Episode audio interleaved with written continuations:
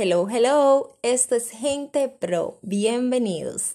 Señores, para que haya una discusión se necesitan dos personas.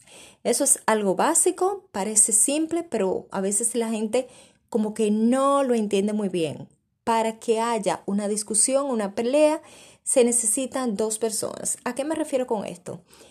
Si bien es cierto, tú tienes, tú puedes y tienes el derecho de hacer saber tu punto de vista, de aclarar tu punto de vista, no necesariamente tienes que hacerlo en un tono de discusión. Aunque la otra persona esté en ese plan de discutir, tú no tienes que montarte en ese mismo tren. ¿Qué pasa? Cuando tú veas que estás en una conversación acalorada, que existe una cierta fricción, la recomendación es que tú respires profundamente, comiences a dar tus argumentos pero no dejes que la otra persona te lleve a su estado, a su estado anímico, que, que la discusión se vaya acalorando cada vez más y entonces comienzan a dar argumentos que probablemente no son los que deseaban dar o no son los que aplican para esa conversación o no son lo que le quieres comentar a la otra persona.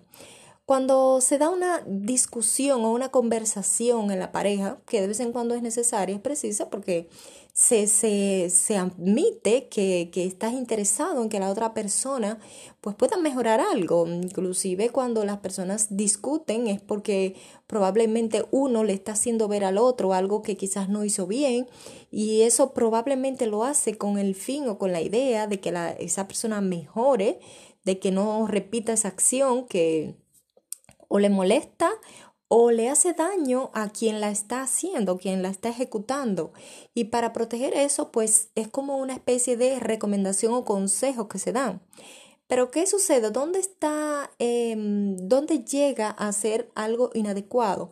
Cuando las dos partes se acaloran en la discusión, se suben y comienzan a segregar sustancias químicas que desfavorecen su sistema inmune. Así es, el cuerpo eh, está diseñado de una forma, el cuerpo humano segrega unas sustancias químicas que puede favorecer o no al sistema inmune.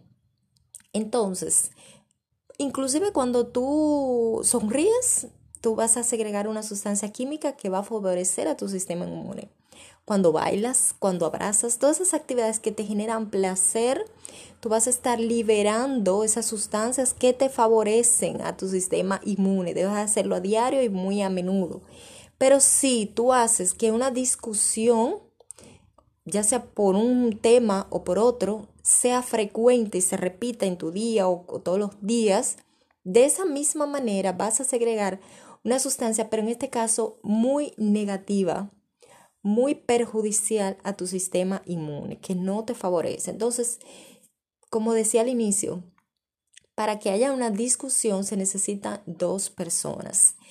Y tú debes aprender a moderar eh, tu tono de conversación y a lidiar con el otro. Tratar de llevarle a que puedan sostener una conversación, debatir un tema sin tener que llegar al pleito, sin tener que llegar a una, a una confrontación demasiado fuerte que a veces es por un tema tan sencillo que al final de la conversación se dicen tantas cosas que ya no se recuerda por qué empezó esa discusión. Señores, esto es Gente Pro, yo soy Nadira Hogando. Quédense conectados a este podcast porque todos los días voy a estar compartiendo con ustedes algunos truquitos, algunas técnicas para poder ser cada vez más una gente pro. Gracias por estar ahí. Pasen feliz resto del día.